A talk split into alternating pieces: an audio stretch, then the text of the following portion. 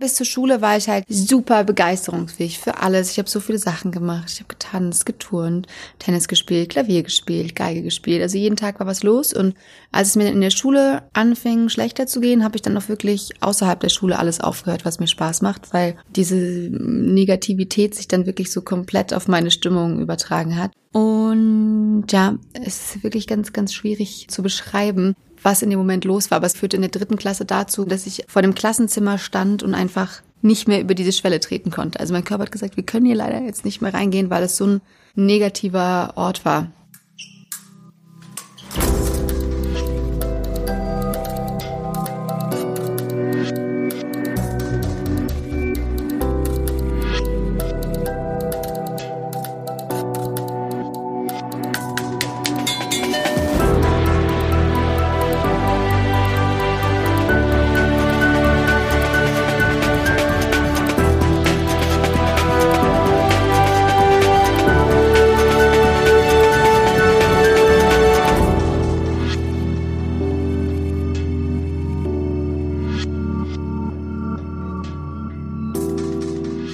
Herzlich willkommen beim Durchfechter. In unserer 19. Episode erzählt uns Autorin und Fernsehmoderatorin Christiane Stenger von ihrer Schulzeit. Und die war alles andere als schön.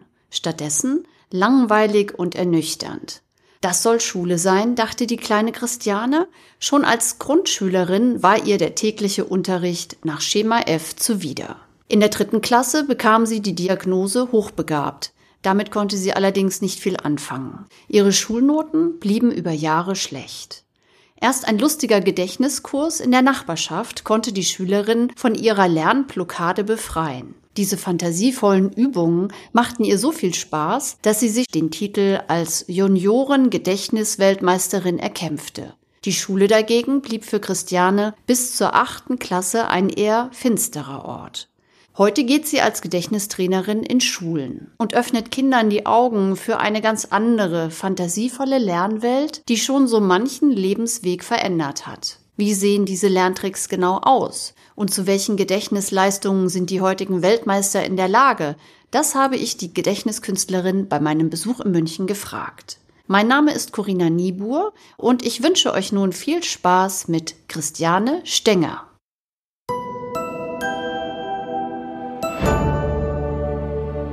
Ich habe mich nicht sehr wohl gefühlt in der Schule und ich hatte so viel mehr erwartet und ich war voller Freude in, eingeschult worden und dachte, jetzt geht's endlich los und man kann sich total austoben und ausleben und dann war es irgendwie so, mh, mm, so ein Dämpfer. Und meine Lösung für dieses Problem war dann, dass ich mir einfach Krankheiten ausgedacht habe, um nicht mehr in die Schule zu müssen, also ab der zweiten Klasse. Bin dann aber auch wirklich krank geworden und war über einen Monat nicht in der Schule. Ich glaube, also weil das einfach psychisch sich tatsächlich auch ausgewirkt hat und deshalb sich wirklich mein Körper bemerkbar gemacht hat. Und der Arzt, zu dem ich damals gegangen bin, der meinte auch schon, Christian, ich habe mal eine Klasse übersprungen, vielleicht wäre das auch was für dich. Aber ich dachte auf gar keinen Fall. Ich wollte unbedingt mit meinen Freunden in der Klasse bleiben. Und meine Krankheiten kamen aber wieder und meine Eltern haben mich natürlich zu allen möglichen Ärzten geschleppt, die nie was festgestellt haben. Und ein Arzt meinte dann, so Christiane, du hast nichts, du gehst jetzt mal zum Psychologen. Direkt als ich den Test gemacht habe, wurde mir das gesagt, dass ich hochbegabt bin. Mit der Konsequenz eben, dass man in diese Hochbegabtenförderung gekommen ist. Aber im Nachhinein würde ich gar nicht sagen, dass es so sinnvoll ist, dann auch dem Kind eine Zahl zu nennen oder dass es hochbegabt ist. Also es geht vielmehr wirklich darum, ja, zu versuchen, dass ein Kind irgendetwas hat, wo es richtig, richtig für begeistert und seine Selbstwirksamkeit erfährt und sieht, hey, ich kann was machen oder irgendwie versucht halt die Begeisterung fürs Lernen oder zumindest für ein Thema aufrechtzuerhalten. Denn sonst ist es ja wirklich so, dass man in so eine total fast schon Depression verfällt, auch als Kind schon weil der Schulalltag dann so belastend für einen ist, dass es eben dann auch der normale Alltag außerhalb der Schule schwieriger wird. Und man versteht dann auch als Kind nicht so, okay, ich bin hochbegabt, aber dann habe ich so super schlechte Noten. Was ist denn da los? Haben die sich getäuscht? Bin ich jetzt schlau oder total dumm? Das war auch so ein bisschen zwiespältig, das zu verstehen. Ich wollte damals einfach nur ganz normal sein und dann ähm, hatte ich halt das wahnsinnige Glück, dass dieses Gedächtnistraining kennenzulernen, dass ich da zumindest ja Erfolge erfahren habe bei diesen Meisterschaften. Aber ich stelle mir auch vor, wie schlimm es ist, wenn man dann irgendwie diesen hochbegabten Test hat und dann aber sauschlecht in der Schule ist, keine Lust mehr hat auf gar nichts, da den Weg wieder rauszufinden.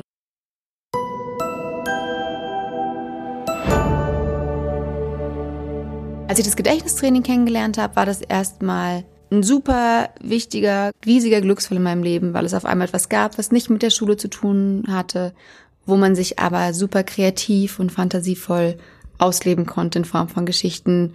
Und das hat am Anfang aber natürlich nicht dazu geführt, dass ich diese Technik in der Schule angewendet habe, denn dieses Gedächtnistraining war etwas außerhalb der Schule, was mir halt wahnsinnig Spaß gemacht hat. Und dann wollte ich natürlich nicht dieses Schöne nehmen und es mit dem Schlechten verbinden, in der Gefahr, dass das irgendwie dann das Schöne auch schlecht wird.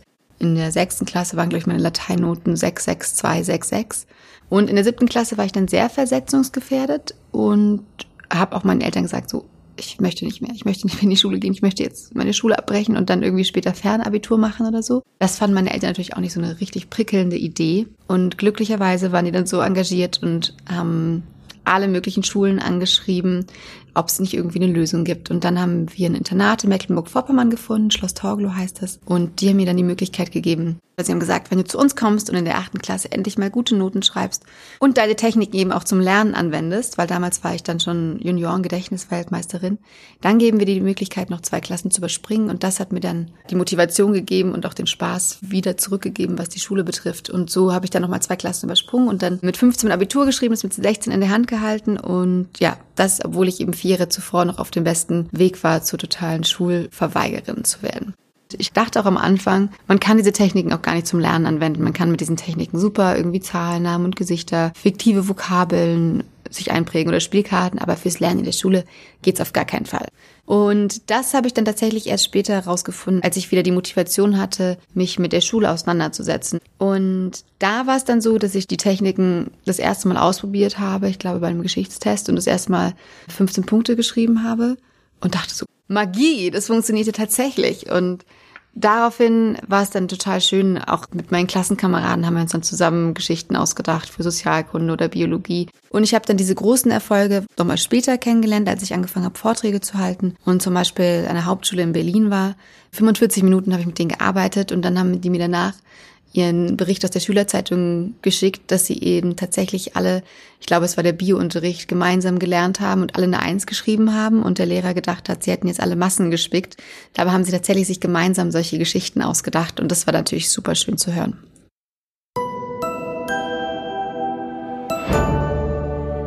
Jetzt ein ganz einfaches Beispiel ist, wie kann ich mir die Bundesländer merken? So, dann fängt man im Süden an zum Beispiel und stellt sich vor, man geht aufs Oktoberfest. Und das Oktoberfest ist dann Bild für Bayern. Und auf dem Oktoberfest gewinnt man jetzt einen Badeanzug. Und dann möchte man den natürlich direkt ausprobieren und geht auf eine Brücke. Und diese Brücke, kann man sich noch dazu stellen, besteht aus Salz. Und jetzt möchte man also diesen Badeanzug auf der Brücke testen und springt in den Rhein und lässt sich nach Norden treiben. Und diese Geschichte geht dann so weiter und das ist dann einfach eine kleine Geschichte, mit der man sich die Bundesländer merken kann. Also Oktoberfest für Bayern, der Badeanzug steht dann für Baden-Württemberg, dann kommt die Brücke aus Salz, das steht für das Saarland und die Hauptstadt Saarbrücken. Dann springt man in den Rhein, der steht für Rheinland-Pfalz. Man lässt sich Richtung Norden treiben, das wäre der Nordrhein-Westfalen. Also es geht immer darum, zu der Information, die man sich einprägen möchte, ein Bild zu finden, das man sich sehr gut vorstellen kann und daraus ja, kreiert man dann im Geiste eine kleine Geschichte. Und ganz wichtig dabei ist, dass man sich die Geschichte nicht einfach nur vorsagt, sondern dass man wirklich richtig Bilder im Kopf hat. Also wie so ein kleiner Film, der dann vor dem inneren Auge abläuft. Und dann ist Lernen gar nicht mehr dieses, oh Gott, ich muss mich jetzt erinnern, das ist ganz anstrengend, ich muss es auswendig lernen, sondern man schaut sich einfach nur das an, was man sich vorgestellt hat und geht dann diesen Weg entlang. Das Ganze funktioniert aber auch noch äh, mit einer anderen Technik super gut. Das ist auch die Methode, mit der ich dann im Studium fast alles gelernt habe. Das ist die sogenannte Loki-Methode. Die ist schon über 2000 Jahre alt. Also die alten Griechen und Römer haben die auch schon benutzt. Also diese sogenannten Mnemotechniken. Und Dabei legt man eben an einem Ort eine festgelegte Reihenfolge fest. Und dieser Ort kann zum Beispiel der Körper sein. Das ist ganz einfach, wenn man den zum Beispiel immer dabei hat. Man kann aber auch durch die eigene Wohnung gehen oder durch die Wohnung von Freunden oder sich im Urlaub solche Routen überlegen. Und diese Routenpunkte sind dann das bekannte Wissen, das man schon hat, an das man neue Informationen dran knüpfen kann. Also im Fall des Körpers würde man zum Beispiel bei den Füßen anfangen. Die Füße wären der erste Routenpunkt, Nummer zwei wären dann die Knie, Nummer drei die Hosentaschen, Nummer vier der Rücken, fünf ist der Bauch. Und dann gibt es so ein klassisches Beispiel, wo das super gut funktioniert mit den amerikanischen Präsidenten, wie man die sich einprägen kann. Und dann kann man sich zum Beispiel vorstellen, dass man am ersten Routenpunkt mit Eisenhower beginnt und dann stellt man sich vor, dass man so Eisenplatten unter den Schuhen hat und damit kräftig auf den Boden haut. Und so weiß ich, aha, Eisenhower an den Füßen. Dann auf den Knien sitzt dann eine kleine Figur, Kennedy. Und man kann sich vorstellen, dass diese kleine Figur aus Bayern kommt und fragt, Kennedy? Und in der Hosentasche ist dann Johnson. Da könnte man sich dann vorstellen, wie man eine Johnny Walker Flasche in der Hosentasche hat. Also da findet dann jeder seine eigenen Assoziationen und die sind auch natürlich die allerbesten. Oder bei Nixon am Rücken könnte man sich dann Nixon-Schwanz vorstellen, also dass man an Fasching als Nixe verkleidet irgendwo hingeht. Oder ein Ford-Spielzeugauto rast dann um den Bauch um den fünften Routenpunkt. Und so kann man sich dann zum Beispiel Namen sehr gut merken, aber auch wirklich jegliche Reihenfolgen oder Stichpunkte. Und das hat dann den Vorteil, dass man sich quasi jeden Text einprägen kann, indem ich mir einfach die wichtigsten Stichpunkte markiere und diese Punkte dann auf meinen Körper oder in den Raum packe, äh, in einem möglichst lustigen, außergewöhnlichen, merkwürdigen Bild. Und dann kann ich quasi meinen Spickzettel, auf dem man ja auch immer alle Informationen reduziert, im Geiste zum Beispiel mit in eine Prüfung nehmen. Also ich habe natürlich das Glück, dadurch, dass ich auf diesen Gedächtnisweltmeisterschaften sehr lang teilgenommen habe, dass ich ein großes Repertoire an Routen zur Verfügung habe. Ich glaube, ich habe über 7000 Routenpunkte, die ich theoretisch belegen kann. Und das Schöne ist, ich habe dann damals eben fürs Studium, fürs Vordiplom und Diplom äh, damit gelernt. Und es war dann so schön zu sehen, dass diese Techniken für wirklich fast alle Fächer so gut funktionieren. Geschichte ist natürlich großartig, wenn man so einen Überblick hat über alles, weil man eben diese Wege abgehen kann. Oder auch Philosophie war toll. Ich hatte dann für jeden Philosophen eine Route, also eine Wohnung. Platon war zum Beispiel die Wohnung eines Kommilitonen. Und dann habe ich mir vorgestellt, wie er die Tür aufmacht und dann steht aber nicht mein Kommilitone, sondern Platon vor mir und breitet so die Arme aus. Und so wusste ich, ah, in Platons Hauptwerk geht es um Gerechtigkeit. Und dann gibt es am Anfang des Buches so drei Definitionen, was denn Gerechtigkeit sein könnte. Und das war eine Studentenwohnung und da stand im Eingangsbereich dann eine Vase mit einem Schöpflöffel und einem Pfannenwender und dann hieß es, Gerechtigkeit könnte sein die Rückerstattung von Schuld oder wiedergeben, was man empfangen hat. Und dann habe ich mir einfach vorgestellt, dass der Pfannenwender den Kochlöffel klaut und der haut dann eben zurück. Und so konnte ich mir das sehr gut merken. Oder eine Möglichkeit war Recht des Stärkeren. Und dann gab's die Spüle und da habe ich mir vorgestellt, wie eine Espressotasse und eine Milchkaffeetasse in dieser Spüle liegen und die kleinere Espressotasse gewinnt, weil sie den stärkeren Kaffee hat und so habe ich mir dann eben alles Mögliche gemerkt und das war dann eben auch ganz schön, weil man eben nichts vertauschen kann und so eine Klarheit im Kopf entsteht. Und dadurch, dass man eben wirklich gute Bilder finden muss, die auch dem, zum Text passen und es funktioniert ein bisschen Training eben auch für sehr abstrakte oder komplexere Texte, Dadurch versteht man aber den Text auch wirklich viel besser, weil man sich wirklich Gedanken machen muss, was bedeutet das eigentlich, wie kann ich diese Information möglichst kompakt mir vorstellen und es entstehen auch eben ganz viele Zusammenhänge, die man erkennt, wenn dann irgendwie Bilder auf einmal wieder auftauchen und man kann sehr gut Verknüpfung herstellen. Also es ist kein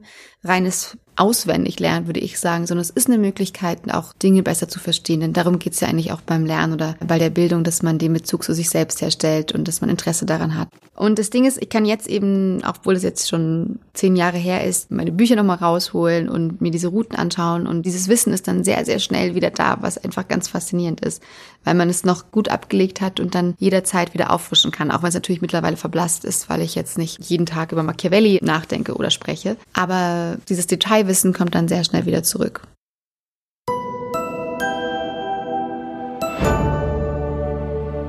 Ich war das erste Mal mit elf Jahren auf einer Gedächtnisweltmeisterschaft und man muss sich das eher so wie ein Abitur vorstellen. Also man sitzt in so einem Raum, alle sitzen ganz konzentriert am Tisch. Die dauert zwei, mittlerweile sogar drei Tage und findet auf der ganzen Welt statt. Öfter mal in China, im Bahrain. Ich selbst war damals auch in Kuala Lumpur und das Faszinierende an diesen Gedächtnisweltmeisterschaften ist, dass es auch jedes Jahr einfach neue Weltrekorde gibt. Also es ist einfach noch kein Ende in Sicht und zu Beginn der Weltmeisterschaft im zweiten Jahr, glaube ich, ist ein Gehirnforscher aufgestanden bei der Pressekonferenz und meinte, wieso veranstalten Sie hier diese Gedächtnisweltmeisterschaft überhaupt? Unsere Forschung geht davon aus, dass sich ein Mensch niemals mehr als 30 Ziffern merken kann, wenn er sie im Abstand von zwei Sekunden hört und kein Mensch könne sich mehr als 1000 Binärzahlen, also nur Nullen und Einsen in einer Stunde einprägen und niemand könnte sich schneller ein Kartenspiel merken als in zwei Minuten. Und bereits paar Jahre später waren diese Daten schon so weit übertroffen und mittlerweile liegt der Weltrekord im sich Zahlen einprägen, die man nur ein einziges Mal hört, mittlerweile auch im Abstand von einer Sekunde, glaube ich, über 500 Ziffern. In einer halben Stunde merken sich Leute mehr als 5000 Binärzahlen und der Weltrekord im Einprägen von 52 Spielkarten liegt unter 14 Sekunden. Das muss man sich mal vorstellen. Also ist erstmal schon eine Leistung, Kartenspiel mit 52 Spielkarten überhaupt so zu blättern, dass man keine einzige auslässt unter 14 Sekunden und sich dann auch noch einzuprägen, dass man danach in der Lage ist, einen neuen Stapel so zu ordnen. Also es ist einfach Wahnsinn, was da passiert und es zeigt einfach, wie viel Potenzial da ist. Und jetzt neue Teilnehmer, die anfangen zu trainieren, schaffen es halt in kürzester Zeit in diese wahnsinnigen Bereiche zu kommen, einfach auch, weil sie wissen, dass es möglich ist. Und das ist wieder so ein Punkt, dass wir uns eben ganz oft selber begrenzen, weil wir einfach denken, Dinge sind nicht machbar, aber das ist eben doch so viel möglich, weil unser Gehirn dann eben doch entweder so ehrgeizig oder schlau ist oder verrückte Wege geht, dass eben Dinge, die unvorstellbar schienen, eben dann doch möglich werden.